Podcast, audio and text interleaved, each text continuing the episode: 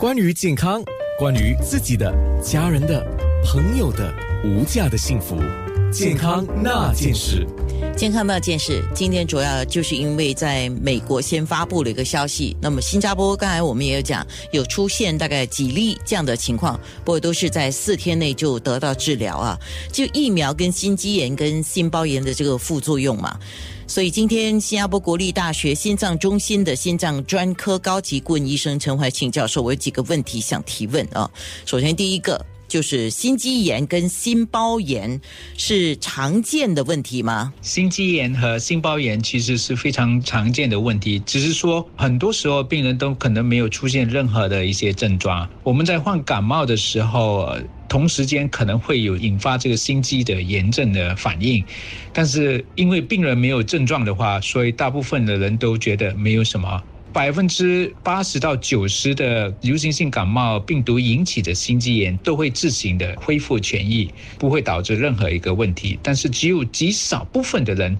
非常罕见的一些小部分的人才会进入一种我们所谓的急性的心肌炎，然后这种病况可能会引发心源性的休克、低血压，甚甚至于死亡。但是幸好的是，这个是属于非常罕见的一个情况。像我们刚才一直提到感冒啊，跟这个心肌炎、心包炎嘛，那我最常听到人家说，感冒的时候不要做激烈运动。那么感冒的时候，如果做激烈运动，是不是因为感冒的时候做激烈运动，它会有一个发病的风险呢？就因为流行性感冒引发的心肌炎，在少部分的病人当中，可能会引发严重的心源性休克的并发症。所以我们建议说，一旦你患有感冒的时候，就最好在身体不适的时候，就尽量避免从事一些激烈的运动。